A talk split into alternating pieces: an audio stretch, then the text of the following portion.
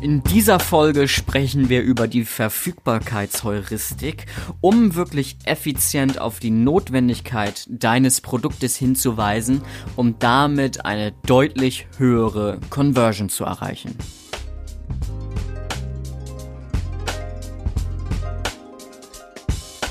Mehr Umsatz und Kunden mit dem Performance Podcast. Ihr Podcast für automatisierte Neukundengewinnung über das Internet, verkaufspsychologische Conversion-Optimierung und Markenaufbau.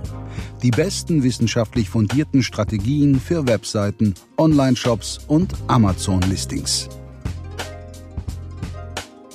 Yes, Malte, Felix, bist du ready? Ich bin ready, auf jeden Fall. Darf ich ganz kurz was sagen? Auch? Natürlich. Okay, gut. Nicht, dass ich dir ins Wort falle oder so. Ich hatte mir auch überlegt, dass ich in dieser Folge, was ja inzwischen, ich glaube, die elfte oder zwölfte Folge ist hier unseres Podcasts, es ist die vierzehnte Folge schon. Ähm, Krass. Da wollte ich, wollte ich nochmal sagen, guck mal, Performance Marketing ist die härteste Sportart im Marketing. Performance Marketing ist ja letztendlich, wenn du ein schlechtes Und die undankbarste. Hast, und dir unlang passt. Ja, aber wenn du ein schlechtes Produkt hast, dann kannst du dich eigentlich nur unbeliebt machen mit Performance Marketing, weil du Dinge an Leute verkaufst, die das eigentlich nicht brauchen. Und das will ich nicht. Und deswegen wollte ich hier an dieser Stelle nochmal als Disclaimer sagen, ich beschäftige mich persönlich sehr viel mit Nachhaltigkeit. Zum Beispiel bin ich großer Fan von Martin, ba äh, Michael Baumgart, ähm, von einer, von, vom Lehrstuhl für Entrepreneurial Design, für Entrepreneurship, auch bei Günter Faltin, aber äh, glaube ich, an der Uni ist das. Aber der Martin, Michael Baumgart heißt er, ne? Der hat ein Prinzip geschaffen, mit dem beschäftige ich mich schon lange, das heißt Cradle to Cradle. Und da gibt es ein YouTube-Video, das müssen alle, die hier vor äh, zugucken äh, oder zuhören, auf jeden Fall mal schauen. Es ist wirklich es ist überwältigend, wie schlecht heutzutage auch immer noch Recycling und so ist. Und ähm, ich möchte einfach, dass, dass alle, die hier zuhören, uns in, nicht in diesem Bild haben, wir wollen nur verkaufen, verkaufen, verkaufen. Ich beschäftige mich in der Tat sehr, sehr viel mit Nachhaltigkeit und mit und damit, wie man unseren Planeten irgendwie retten kann. Felix, du auch? Natürlich. Ja, natürlich. Das ist schon wichtig so. Also gerade hier, was der Michael Baumgart heißt, ne? Ich hab, denke immer mal, ich habe mir das einmal falsch gemerkt. Ähm, der Michael Baumgart, Hammer. Hör, hör dir das mal an, weil es ist wirklich. Gibt's auch wieder gute Folgen von Vera Birkenbiel zu, haben wir ja letzte Woche schon ja, haben wir letztes Mal schon drüber geredet. Genau. Ähm, ja. An also dieser Stelle aber zurückzukommen zur Verfügbarkeitsheuristik. Im Endeffekt, Malte, du kennst bestimmt die Situation. Man man, man sieht ein Produkt und man bewertet den eigenen Bedarf daran, indem man sich vorstellt, in welchen Situationen man das Produkt gebrauchen könnte. Oder? Ist doch so. Ja, das stimmt. So wird im Endeffekt ein Bedarf bewertet von einer Person selbst, indem sie selber nach Situationen sucht. So.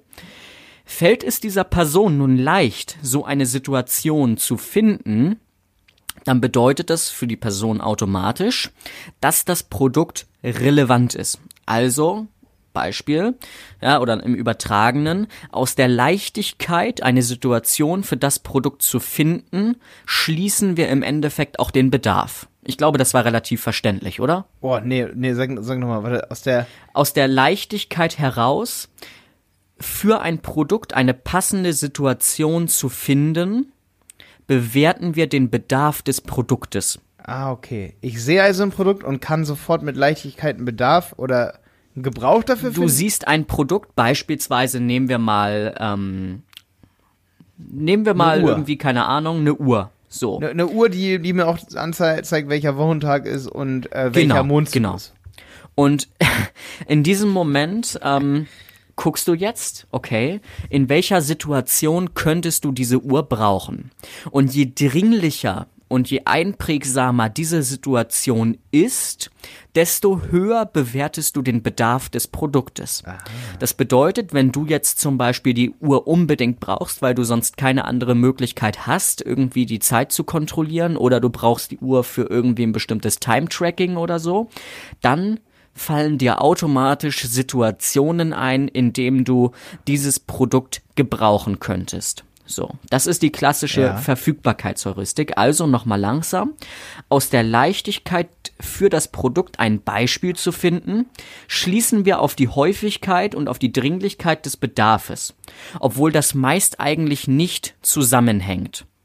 Das bedeutet, okay, wir haben jetzt an dieser Stelle ähm, Produkt X und wir könnten es für Situation XY gebrauchen, aber an dieser Stelle, selbst wenn wir das nicht so oft brauchen, für nicht so viele Situationen, das bemerken wir gar nicht, weil die Verfügbarkeitsheuristik dann eintritt und je schneller wir ein Beispiel finden, desto dringlicher wirkt das Ganze.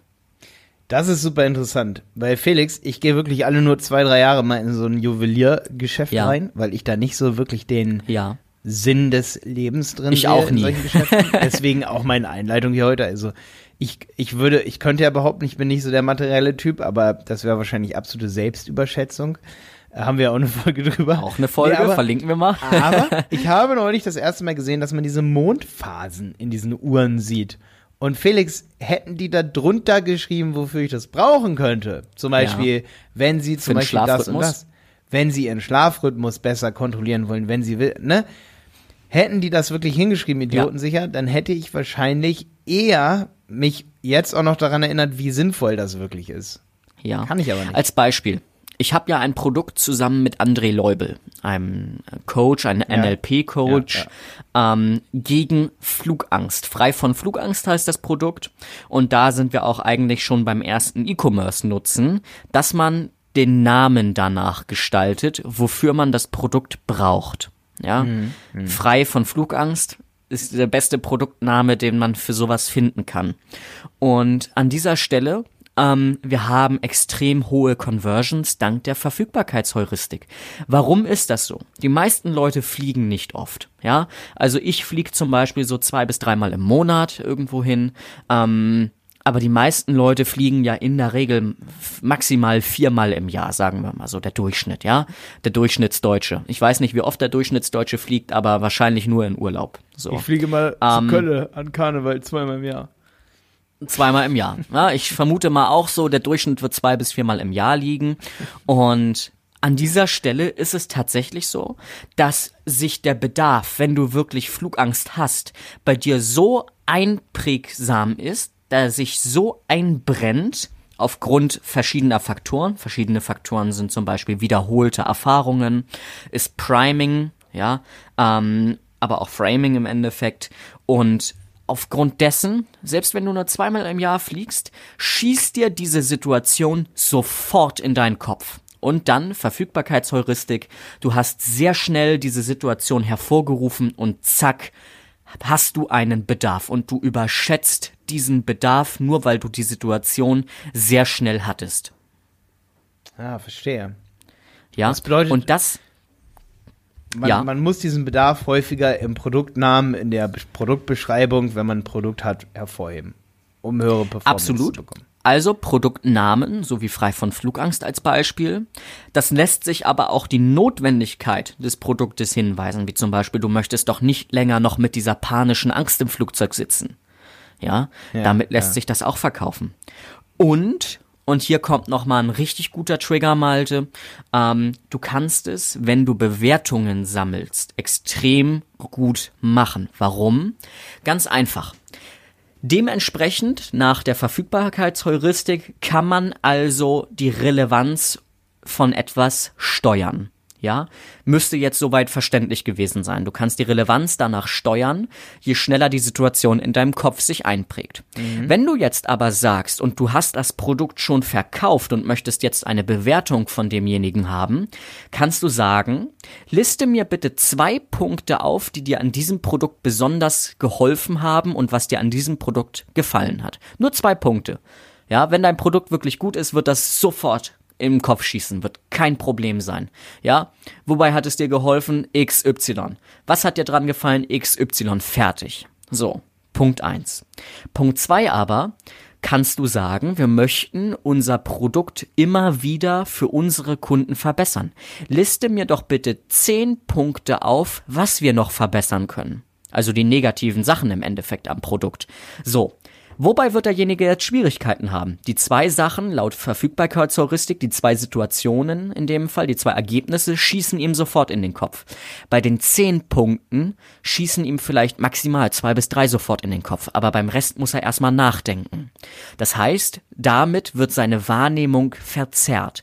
Wir haben es an diesem Fall geschafft, das Produkt besser dastehen zu lassen für eine Produktbewertung, als es eigentlich ist. Nur aufgrund der Situation, dass er schnell zwei positive Punkte hat und länger und einen höheren Energieaufwand hatte für die zehn negativen Punkte. Ah, verstehe. Okay, das bedeutet, du ah, ist, ist das auch immer noch die Verfügbarkeitsheuristik? Das ist alles die Verfügbarkeitsheuristik. Okay. Es geht im Endeffekt nach der Schnelligkeit und nach der Leichtigkeit, wie schnell uns der Bedarf oder die Gedanken dazu in den Kopf schießen. Okay, bedeutet, ich kann als Verkäufer aber auch direkt steuern, was derjenige an Bedarf und an Ideen Natürlich, an, natürlich. Das ist halt, Ich das dir ein Beispiel. richtig interessant. Ich gebe dir ein Beispiel. Viele Leute kochen viel, viel öfter irgendwie ein bestimmtes Gericht, als dass sie fliegen. Als Beispiel, ja. Angenommen, du, angenommen, du brauchst eine neue Bratpfanne, weil deine alte nicht mehr so ganz ist oder so, keine Ahnung. Ähm, die benutzt du ja logischerweise viel öfter, als du fliegst. So. Aber das brennt sich nicht so stark in deinen Kopf ein, dass du eine neue Pfanne brauchst, als dass du Flugangst hast. Ja, du kochst vielleicht mit der Pfanne, keine Ahnung, 300, 200 Mal im Jahr.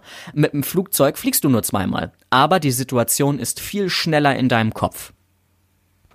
Verstehe. Okay, also sollte man letztendlich sein Produkt so nennen auch oder die Beschreibung Man sollte so machen, es einerseits so nennen, ja. man, dass man schnell verfügbare Fälle zur Anwendung hat. Richtig.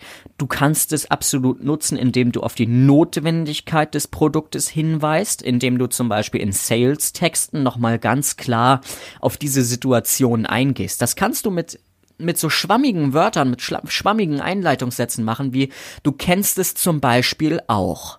Entweder holst du ihn damit ab, ja, dann denkt er, oh ja, ich fühle mich total verstanden, ich kenne die Situation, er hat sie direkt vor Augen.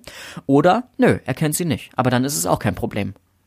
Ja, Okay, heftig. solange man dieses du kennst es vielleicht auch nimmt. Ja, also den Weichmacher mit dem vielleicht nochmal nimmt, anstatt du kennst es doch.